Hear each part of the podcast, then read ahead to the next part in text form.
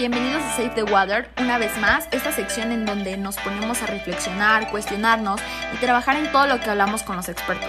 Hoy la verdad me encuentro muy contenta por empezar este episodio y platicarles un poco más de los cambios ambientales que ha traído esta pandemia y cómo podemos hacer algo por nuestro planeta. Y bueno, el día de hoy tenemos a un invitado, es una persona que conozco desde ya hace tiempo y es José Ruiz. Pepe es el encargado de equipos de la organización no gubernamental de Techo Oaxaca, la cual se encarga de ayudar a personas que se encuentran en zonas marginadas y con falta de recursos como el agua, para que puedan alcanzar y tener una mejor calidad de vida. El tema principal que vamos a tocar aquí en Save the Water es cómo cuidar el agua en tiempos de crisis por la pandemia. Gracias por estar aquí, qué emoción.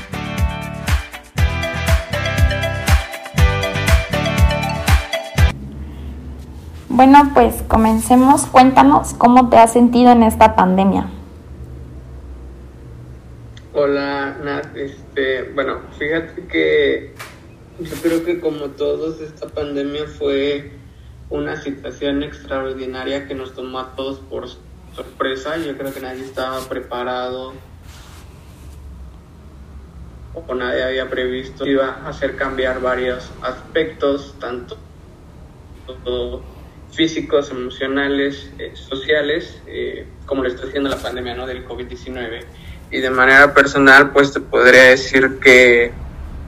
yo creo, bueno, yo al principio sí me sentía eh, un poco en la incertidumbre de no saber o no conocer a detalles de, de este virus, de cuáles eran las capacidades que tenía frente a nosotros como seres humanos, los métodos, bueno, los contagios, los métodos para evitar los contagios, como eh, cambiar de una vida social que, bueno, siento yo que la mayoría teníamos a una vida un poquito más reservada, de quedarnos en casa, de mantener la sana distancia con, con nuestros amigos, incluso con familiares no tan cercanos, con toda la gente, ¿no? Entonces, cambiar drásticamente de esta situación a uno un poquito más extremista, pues sí hace o me hizo como que repensar todo, toda la problemática y en un punto sí llegué a tener un poco de ansiedad respecto a la situación, pero ya con el tiempo y con la información que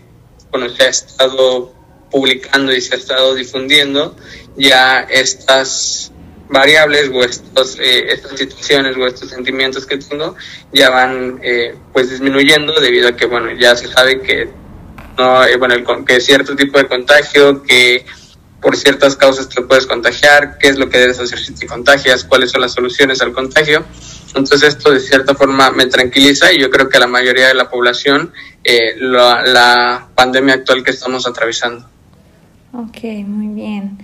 ¿Y has experimentado o observado la falta del recurso de agua potable en tu casa o alguna zona de aquí de Oaxaca? Este, bueno, eh, en mi casa no se ha observado la disminución o la reducción del, del, bueno, del agua. Eh, a nosotros, o al menos aquí en mi colonia, nos llega dos veces por semana y desde la pandemia hasta la actualidad nos sigue llegando dos veces por semana. Ahí sí yo creo que me faltaría checar el tiempo que, que mandan el agua, me refiero un poquito a cuánto tiempo está abierta la toma del agua para que entre a, a la cisterna, a los tinacos en donde la almacenamos, que siempre ha variado, incluso antes de la pandemia eh, siempre había variado este tiempo en que a veces llegaba dos horas, a veces llegaba tres horas, a veces incluso llegaba, bueno, había días en los que llegaba cuatro, cuatro horas corridas que este, estábamos recibiendo el agua. Y pues antes de la pandemia siempre ha sido variado este tiempo, pero ahorita durante la pandemia me he dado cuenta que sí, igual, realmente no he visto una reducción considerable dentro de mi colonia o dentro de mi casa del, de la administración del agua respecto a otros lugares en donde que me he dado cuenta sí gracias a pláticas con amigos eh, comentarios con otros familiares de otros estados o de otros otras colonias dentro del estado de Oaxaca otros municipios y también dentro de las comunidades en donde nosotros trabajamos como organización eh, no gubernamental no como organización de la sociedad civil eh, sí me he dado cuenta que ha habido cierta reducción del, de la administración del agua y que muchas veces tiene que ver por el, la mala administración por parte de las autoridades o de las instituciones encargadas de estas y por la demanda que tienen también estas personas. Ok. Por ejemplo, la investigación de Avispa Media, un blog local de aquí del estado de Oaxaca, informa que en plena pandemia más de la mitad de Oaxaca tiene escasez de agua y no puede cumplir las medidas de higiene para prevenir contagios por COVID-19. Las cifras oficiales al 17 de junio del año pasado fueron de 3.529 casos positivos y 400 fallecimientos por la enfermedad y a partir del último informe de monitoreo de sequía publicado el 5 de junio de 2020 por el Servicio Meteorológico Nacional, Oaxaca se encontraba en sequía severa.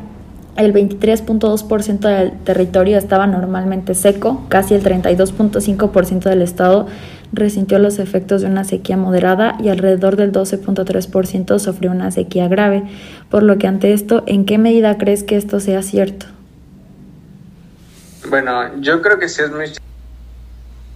Eh, bueno, eh, no es de no es dato desconocido saber que estamos enfrentando un cambio climático y que este trae, bueno, desde hace un buen rato y que este trae consigo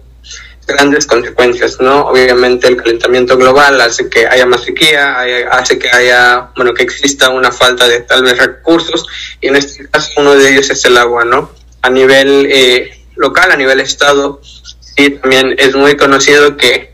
nos encontramos en una situación un poco de vulneración a nivel general en cuanto al acceso al agua, al suministro del agua y que esto eh, con el paso del tiempo también genera mucha demanda por parte de las y los pobladores del estado para obtener este acceso a este líquido vital, ¿no?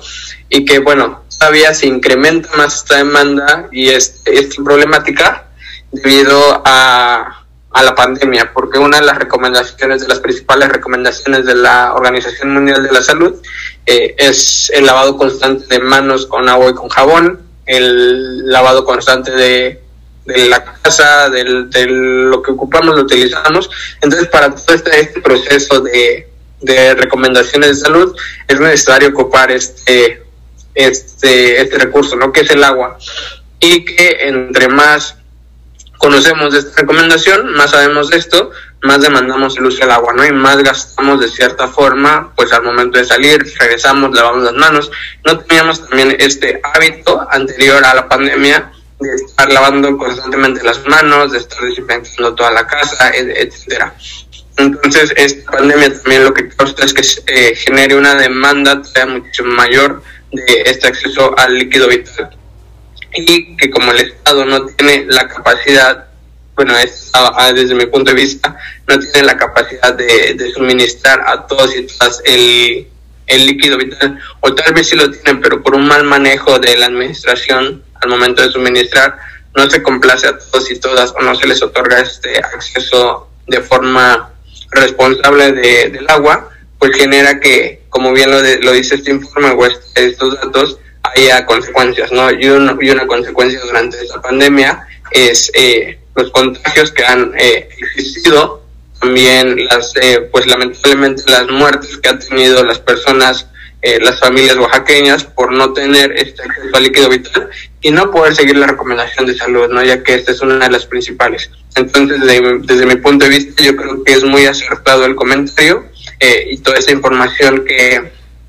me diste, porque creo, porque lo hemos vivido, porque nos hemos dado cuenta eh, inherentemente de que, de que esto está pasando y que si no se hace nada, pues van a seguir los contagios, van a seguir las defunciones, van a seguir, va a seguir la problemática. Entonces tenemos que trabajar para empezar a reducir estos datos y para empezar a generar una buena administración a, o suministro del agua.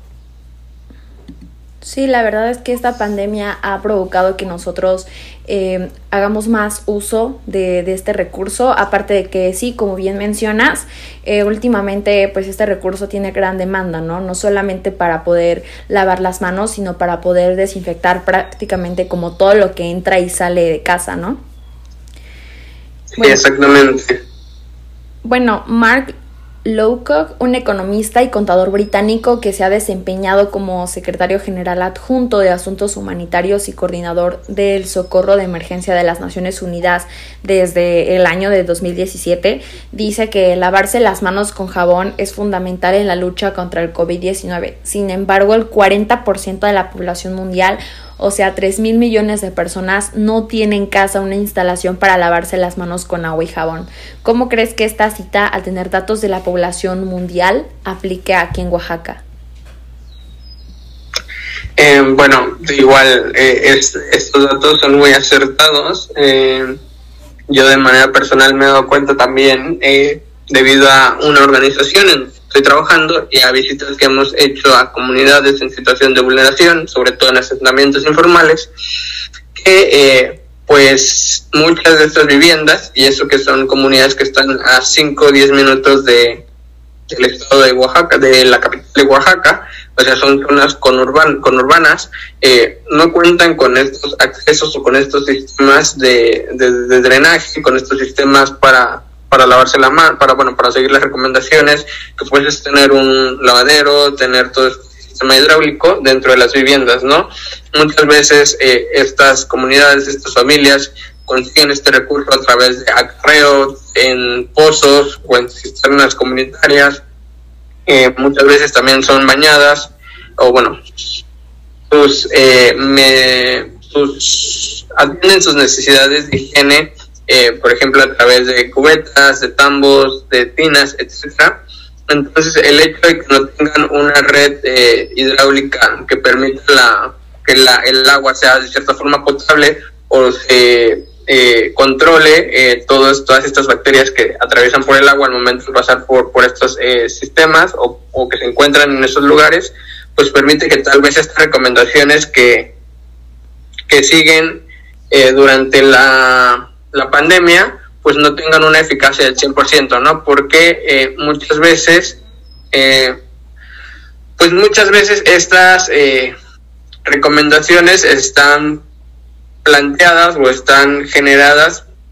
pensando en que todas las personas nos encontramos dentro de la misma situación. Es decir, todos tenemos este acceso al agua, que muchas veces no es cierto, todos tenemos un sistema hidráulico dentro de casa, que son tuberías, que son llaves, que son eh, lavabos, sistemas, etcétera, cuando tampoco es cierto. Entonces el hecho de que piensen eh, y generen estas recomendaciones eh, considerando que todos estamos o tenemos las mismas capacidades y las mismas oportunidades y estamos en un plano de igualdad, pues muchas veces resulta o lo que ocasiona es que no se tenga una efectividad al momento de seguir estas recomendaciones. No, no es lo mismo que una persona que tiene un sistema hidráulico con tuberías, que tiene un lavabo, que tiene llave, que tiene eh, jabón, etcétera, eh, lavarse constantemente las manos, a una persona en alguna comunidad que tiene que acarrear el agua todos los días en un trayecto muchas veces de media hora, 40 minutos, una hora incluso para traer un tambo, dos tambos nada más, y que obviamente lavarse las manos tiene que considerar eh, cómo utiliza el agua, en dónde lo utiliza, o que esta agua no se encuentra realmente tratada y que puede además de que dentro de este de es, bueno del agua existan algunos otros microorganismos bacterias que no permitan que la que la recomendación tenga una eficiencia del 100%. Sí, totalmente. Además, según datos de la ONU, en todo el mundo una de cada tres personas no tiene acceso a agua potable salubre dos de cada cinco personas no disponen de una instalación básica destinada a lavarse las manos con agua y jabón y más de 673 millones de personas aún defecan al aire libre. Ante esto, ¿cómo ves la situación de la crisis de, de, agua en estos tiempos de pandemia aquí en Oaxaca, especialmente en las zonas más vulnerables? Eh, bueno, eh, realmente eh, aquí me gusta mucho aclarar esto porque eh, o bueno, no aclarar, pero comentar eh, que el agua que nos administran, al menos aquí en el estado de Oaxaca, la clasifican como agua potable cuando muchas veces no lo es. Eh, o bueno, no sé si en todos los países, pero al menos aquí en, en mi casa y creo que en mi colonia, ¿no? Muchas veces el agua llega un poco sucia, eh, no es cristalina y obviamente eh, te da la pauta para decir, bueno, esta agua no te la puedes tomar, ¿no? De que la definición de cierta forma de, de que sea agua potable es que puede ser utilizada para el uso humano, puedes eh, ocuparla para tomar y claramente no, no es bien utilizada. Y eso que estamos hablando de zonas urbanas en donde llega este acceso al agua. En cuanto a las zonas en situación de, o bueno, las comunidades en situación de vulnera, vulnerabilidad, pues obviamente todo lo es, bueno, esto que te había platicado y todavía peor, ¿no? Ya que no tienen este acceso a un saneamiento de, al momento de, de, recolectar este acceso al agua, o bueno, recolectar el agua, que muchas veces los pozos tal vez no están limpios, no se encuentran con todas las medidas de higiene, y que eso ocasiona que enfermedades se vayan desarrollando en las familias que viven o que dependen de este, de este líquido y, y de esta forma de obtenerlo, ¿no? Sí, claro. Algo que, que me acuerdo mucho y que me, eh, hablando ahorita de, de las necesidades que hacen, que es al aire libre, que muchas veces estas necesidades en las comunidades de aquí Oaxaca las hacen en lo que se conocen como letrinas, que si es eh, esto que platicabas, es un, un espacio en donde las personas van y hacen sus necesidades fisiológicas, pero lo hacen en hoyos eh, en el suelo, ¿no? Y eso pues genera también muchas problemáticas. Y algo que me está acordando es que en esta organización nosotros construimos o llevamos a cabo proyectos sociales eh, y programas en, las, en estas mismas comunidades, ¿no? Y recuerdo que en una de estas eh, actividades invitamos a varios voluntarios y voluntarias de distintas escuelas, distintas instituciones, y en un momento estaba un grupo o un equipo construyendo o llevando a cabo este proyecto, y un chico de, de este equipo decidió pasar al, al, sanitario, o bueno, necesitaba hacer una bueno, necesitaba satisfacer sus necesidades eh, fisiológicas y le dije que le pidiera permiso a la, a la señora de la vivienda para que pudiera pasar al baño, ¿no? Entonces pasó al baño, hizo sus necesidades, salió sin ningún problema y continuó con, con las actividades. Después, dentro de ese mismo equipo, a mí también me surgió la necesidad y también solicité permiso, entré al baño y al entrar al baño me di cuenta que pues justamente eh, no tenían eh, un drenaje, no tenían o no contaban con la salud, bueno, las, bueno, no contaban con, con este con esta forma en que nosotros eh, consideramos o tenemos o hemos visto de para, para hacer estas necesidades, ¿no? Que es un baño con WC, un acceso al drenaje, etcétera. Entonces nada más era una letrina y ahí es donde la familia hacía sus necesidades. Al momento de salir de, este del baño, eh, me acerqué al chico, estoy platicando un ratito con él y de ahí le pregunté que justamente cómo había visto o qué es lo que opinaba, cuál era su experiencia de ver esta situación, ¿no? Estoy en comunidades que te platico que no están a más de 20 minutos del centro de Oaxaca, cuentan o tienen todavía este tipo, este tipo de sistema para hacer sus necesidades, ¿no? Que es eh, al aire libre o, de, o a través de una letrina. Entonces él estaba muy sorprendido porque justamente no creía que todavía existieran esas, eh, esa forma de, de, esas necesidades, ¿no? Que no, él creía que ya ahorita 2021, bueno, en ese, en ese entonces 2019, el siglo XXI, todos y todas tenemos eh, un baño, tenemos acceso al drenaje, tenemos todas, eh, todo este sistema hidráulico a través de tuberías, etcétera y que muchas veces nos vamos con esa idea todos y todas, ¿no? Yo hace tres, cuatro años, cinco años tenía la misma percepción y que justamente involucrándonos más de forma activa en la comunidad eh, general, eh, específica y local, nos vamos dando cuenta de que hay unas problemáticas que tal vez si no nos involucramos o no queremos verlas, pues simplemente vamos a seguir eh, fomentando que existan y que todavía peor vayan aumentando, ¿no? En este caso el acceso al drenaje, eh, a un bueno el acceso al agua y el saneamiento de la misma y etcétera y el drenaje es un derecho universal de todos y todas no y que muchas veces por el hecho de que digan es de todos y todas decimos ah pues todos y todas las tienen pero lamentablemente o viéndolo desde la realidad no es así no hay todavía comunidades aquí en Oaxaca que no tienen este acceso al agua que no tienen este acceso al saneamiento acceso al drenaje y otros infines eh, servicios básicos con los que deberían contar que son derechos no entonces, desde el punto de vista, nos empezamos a dar cuenta que nosotros, o bueno, es una introspección que cada uno tiene que hacer, cada uno y cada una tiene que hacer, que es darse cuenta que estamos en un punto de privilegio frente a otras personas y que como responsabilidad o consecuencia de eso tenemos que hacer el buen uso, manejo y administración de todos estos accesos que tenemos y que muchas veces otras personas no tienen. Sí, claro. Y bueno, normalmente, como bien dices, es como algo sorprendente porque pensamos que ya no existe, ¿no? Que tras los cambios y tras al ver que los derechos dicen pues que son de todos, normalmente pues nos quedamos como con esa ideología y realmente no no somos como de esas personas, o más bien dicho, no hay tantas personas que se preocupen por lo que hay alrededor, ¿no? Y sin embargo, han, estas personas que viven en estas zonas vulnerables, pues sí se han visto tan afectadas por esta falta de recursos, pues tanto como son el agua, como tener mm, ahora sí que una instalación de saneamiento, pues ahora sí que como con todo en orden, ¿no? Con todos los servicios y con la calidad con la que normalmente pues las personas eh, deben de tener el derecho, ¿no? De, de, tener una buena instalación o cosas así.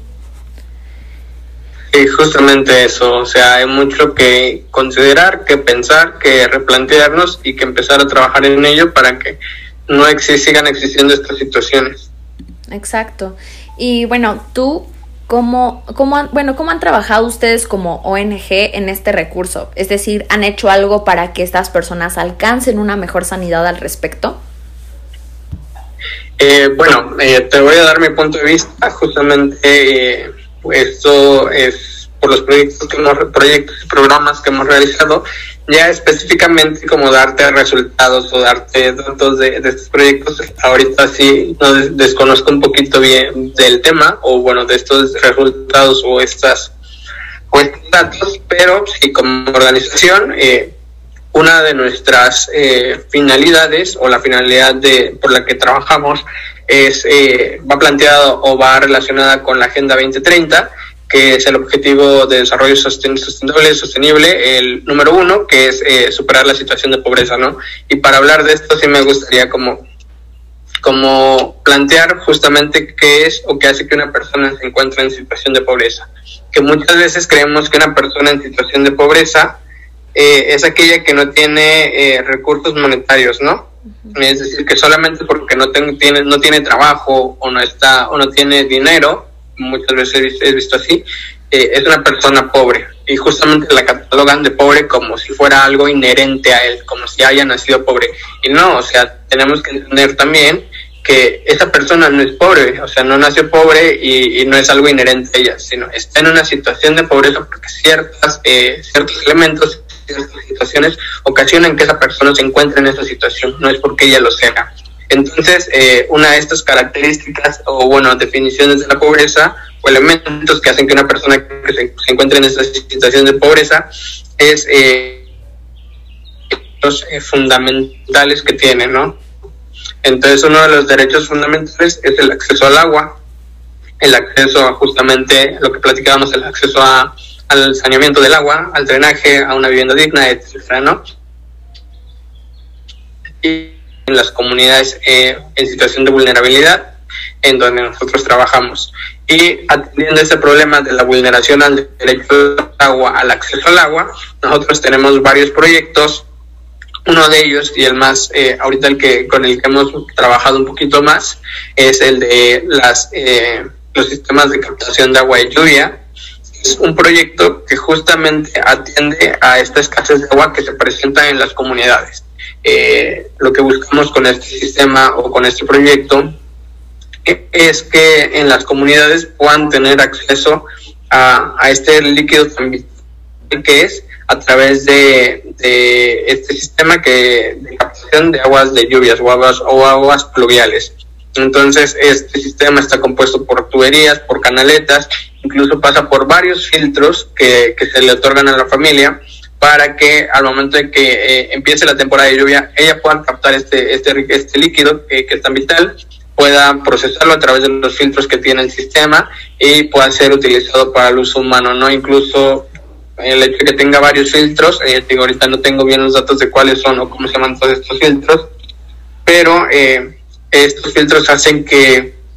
el agua incluso pueda llegarse a tomar, ¿no? Puedan, puedan ocuparla para el uso humano, que es lo que buscamos. Y satisfacer o tratar de reducir esta problemática actualmente que tienen, que es el acceso al agua. Entonces, lo que, con lo que nosotros trabajamos, eh, hay algunos otros proyectos que se han estado desarrollando dentro de, de la organización, que no son tan nuevos, pero sí eh, apenas están arrancando para que en un futuro también sean proyectos puntuales y sean proyectos conocidos dentro de la organización, ¿no? Como son los baños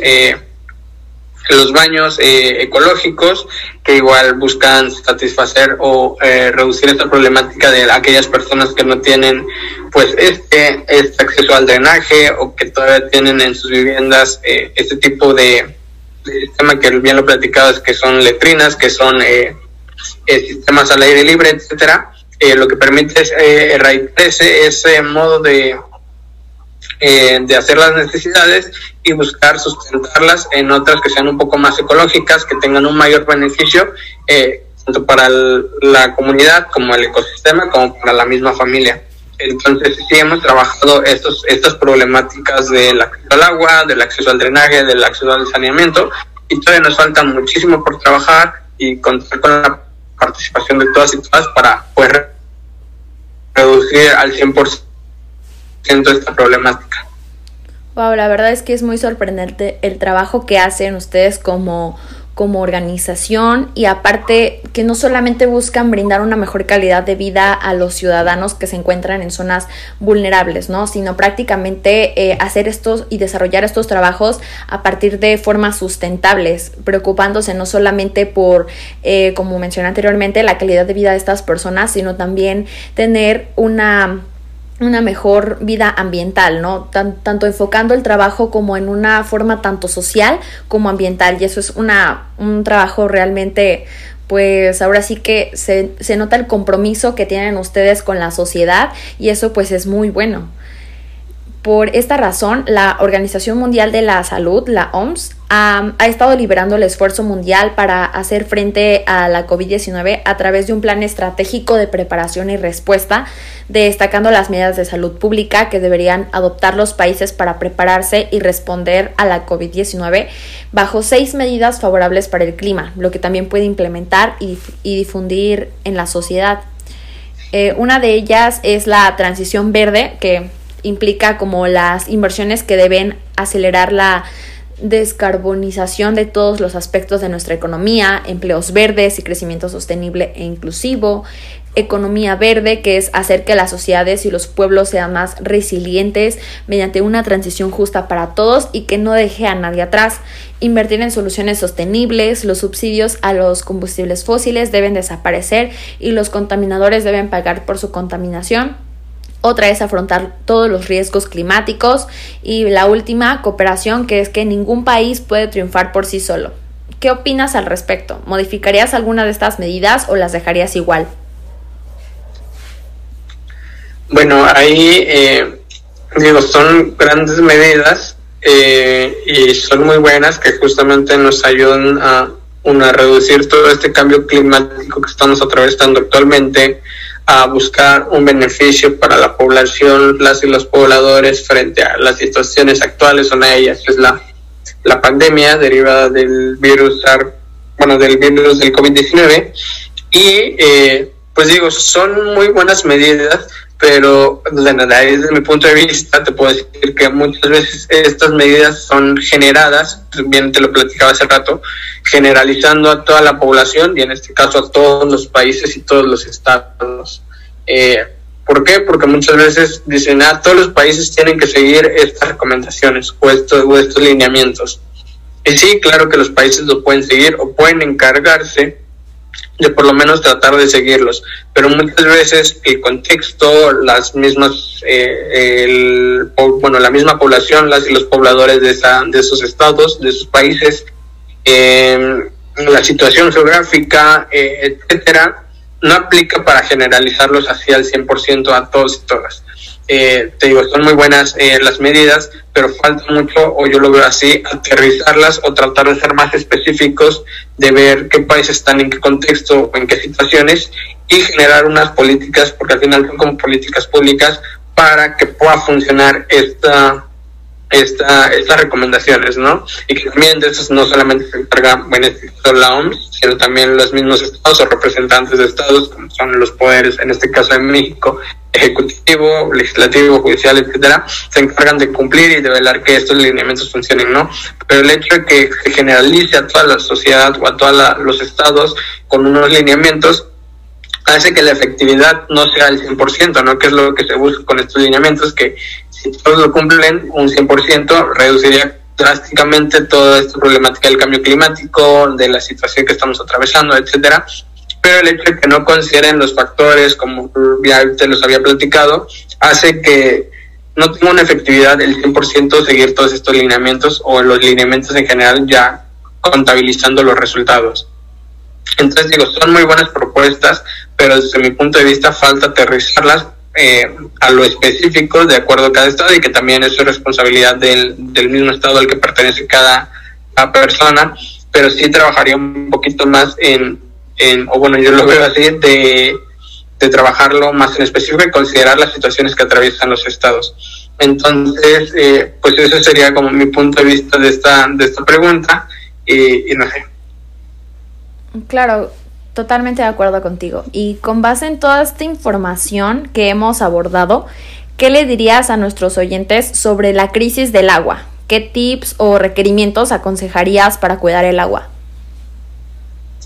Bueno, el primer tip que, le daría, no tip, bueno, sí, tip, eh, es eh, justamente eh, reconozcan que hay una problemática, porque muchas veces estamos encerrados en nuestra propia burbuja, y lo digo desde mi, mi experiencia, porque yo antes de entrar a esta organización como voluntario y ahorita ya estar como contratado de la misma, yo vivía en una burbuja en donde era yo, mi familia, mis amigos y ya. O sea, lo que pasara fuera de esta burbuja o de este eh, contexto, mm, no es que no me importara, pero muchas veces era indiferente a él o sea, podía pasar mil cosas y mientras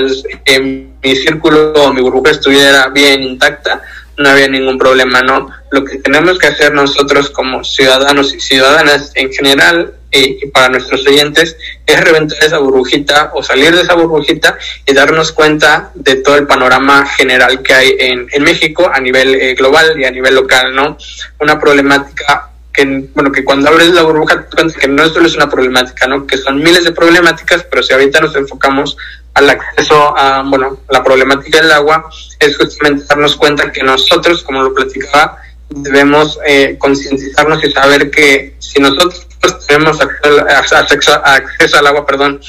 y otras personas no lo tienen, no tienen este derecho tan fundamental, debemos concientizarnos que nosotros estamos en una situación de privilegio o estamos teniendo este privilegio y que corresponde a nosotros ser responsables del uso, del manejo, de la distribución que tenemos de forma interna dentro de nuestras casas, con nuestras familias, de este líquido también, ¿no? Porque muchas veces está igual, está en este círculo y no conocer la problemática que existe a nivel global, a nivel nacional y a nivel local, pues utilizamos el agua ah, sin conciencia, es decir, abrimos la llave, ni cuenta nos damos, lavamos las manos, dejamos que corran miles de litros, cientos de litros, al igual cuando nos bañamos, cuando eh, lavamos eh, bueno, los trastes, por ejemplo, cuando hacemos eh, o cumplimos con estas necesidades de la casa que tenemos y ocupamos este líquido, pues lo hacemos inconscientemente, ¿no? Lo que tenemos que hacer es hacer una introspección, conocer el panorama general, conocer la problemática, informarnos un poco más y y empezar a hacer el uso consciente de, este acceso, ¿no? Si me lavo las manos, eh, cierro la llave, etcétera, etcétera. Como que empezar a seguir estas recomendaciones, pero lo principal para darnos cuenta y que al menos a mí me cambió mi perspectiva y que por eso podría decir que eh, sí soy mejor persona y sí utilizo eh, todos estos recursos que me llegan a mí, eh, de cierta forma es concientizarme, ¿no? Es concientizarme que hay personas, bueno, que estamos en un, en un estado de privilegio frente a otras y que corresponde a nosotros cuidar el buen uso y el manejo del agua, porque si nosotros lo cuidamos, pues hay más líquido o bueno, más recursos que pueden ir destinados a estas personas que tal vez no tenían o que tenían esta, este recurso de forma escasa. Entonces mi principal recomendación es eso, informarnos, eh, concientizarnos y bueno, ya las recomendaciones generales, ¿no? Hacer, eh, hacer buen uso del agua, hacer la llavecita, eh, pues eh, ocupar el agua necesaria, etcétera. Pero lo principal para mí siempre ha sido concientizarnos, conocer un poquito más del tema, salir de nuestra burbuja y darnos cuenta de la problemática actual que está que existe y que si nosotros no hacemos nada al respecto a futuro también nos va a poder afectar porque ya no va a haber este acceso tan tan vital que tenemos en un futuro tal vez no nos toque a nosotros tal vez sí tal vez nos toque a la, a la siguiente generación pero va a, va a ser una problemática, ¿no? Que incluso ahorita ya están viendo los problemas actuales que tienen que tiene el agua, ya se está comercializando el agua, incluso el agua ya entra a la bolsa de valores, que eso es eh, un tema todavía súper grande eh, y que generará grandes resultados el hecho de que haya ocurrido esto, ¿no? Pero sí desde ahorita nos concientizamos todos y todas y empezamos a, hacer buen uso de, este líquido vital, podemos reducir lo que... Claro, coincido contigo, muy buenas recomendaciones. Y la verdad es que sí, son súper importantes esos tips que acabas de dar porque son no solamente, como tú dices, ¿no? Concientizar, sino también hacer, ser conscientes de que no solamente es un problema, sino también que esto deriva otras problemáticas, ¿no? Y que se tiene que hacer algo por, por cuidar el agua y no solamente de forma responsable con, la sociedad, sino también enfocarnos de que esas consecuencias no solamente traerán este, riesgos en, en, este momento, ¿no? sino que también se pueden prolongar y afectar con el tiempo a más personas. Sí, eh, justamente eso te digo, o sea, son varias medidas, varias, recomendaciones que nos arrojan varias instituciones a nivel eh, pues local, nacional, incluso global, como es la OMS, pero todo parte siempre desde nosotros. Es decir, si nosotros nos concientizamos, eh, hacemos una introspección, no solamente, eh, no solamente esta problemática, porque no es solamente una problemática la que está afectando a todo el mundo o a, o a toda la sociedad, sino son miles, pero nosotros podemos decidir en dónde y cómo queremos aportar nuestro granito de arena, ¿no? Tal vez lo podemos hacer en las problemáticas y que obviamente eso reduciría mucho estas problemáticas, pero depende de nosotros primero informarnos, una, para saber cuáles son las problemáticas, qué es lo que está afectando esta problemática y al saber esto, es decir, al saber cuál o qué, qué es lo que afecta a la sociedad de acuerdo a esta problemática o en este ámbito que es el agua, podemos ver la forma de, de participar, ¿no? Algo que, que me gusta, me gusta platicar mucho es que, bueno, una de las formas de participar o generar esta participación ciudadana activa es la de involucrarnos más y muchas veces dicen, ah, pues eh, he conocido personas que dicen, yo no tengo tiempo o no sé cómo hacerlo o ya conozco la problemática, pero no sé cómo aportar mi granito de arena, ¿no? Entonces les digo, muchas veces hay, eh, dependiendo de, del área o el ámbito o la problemática que, a la que te quieras sumar, hay organizaciones que enfrentan esa problemática. Están, está la organización en la que yo pertenezco, que es buscar la erradicación de la pobreza. Están otras organizaciones como es Greenpeace, como es etcétera, etcétera, que atienden las mismas problemáticas o problemáticas diferentes en otros ámbitos, en otras áreas, y que tú te puedes sumar ya sea a través de un voluntariado, eh, a través de las pláticas que hacen estas mismas organizaciones, incluso muchas veces esto es chistoso porque, bueno, no tengo tiempo para esto, no tengo tiempo para estarme sumando con voluntario para asistir a pláticas, pero muchas veces tenemos tiempo para redes sociales, ¿no? Y no estoy eh, culpando a, toda esta gente porque también lo hago, pero que si no tienes tiempo, créeme que con un solo retweet que des a una información que generen estas ONGs, hay un gran cambio, ¿no? Porque permite que esa información se, bueno, se vuelva viral y que llegue a personas que tal vez sí puedan aportar todavía un poquito más eh, o que puedan aportar algunos recursos, puedan eh, recursos tanto económicos como humanos, como sumarse voluntarios, pero que no hubiera sido posible que esos recursos llegaran a las organizaciones si no hubiera sido gracias a tu retweet. Eh, entonces, hasta un retweet, bueno, créeme y créanme los oyentes que las y los oyentes que nos escuchan, genera un cambio, ¿no? entre más retweets, más conozcamos cuáles son las organizaciones que están en nuestro estado, qué problemáticas tienen a nivel local, tal vez a nivel nacional,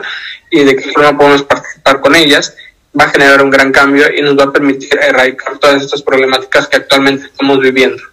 Claro. La verdad es que no soy un experto en el tema, no, no, no te podré decir de esto, todo lo, lo, lo platicado es desde mi punto de vista desde mis experiencias, tanto como persona, como voluntariado, como ahorita he contratado de una organización, eh, bueno, de una, de una organización de la sociedad civil, eh, es justamente experiencia que yo he visto, que he conocido a través de, de la lectura, de la concientización, y que espero que a las y los eh, oyentes les sirva mucho para empezar a generar un cambio. Entonces, muy agradecido de tu invitación a participar en este, en este proyecto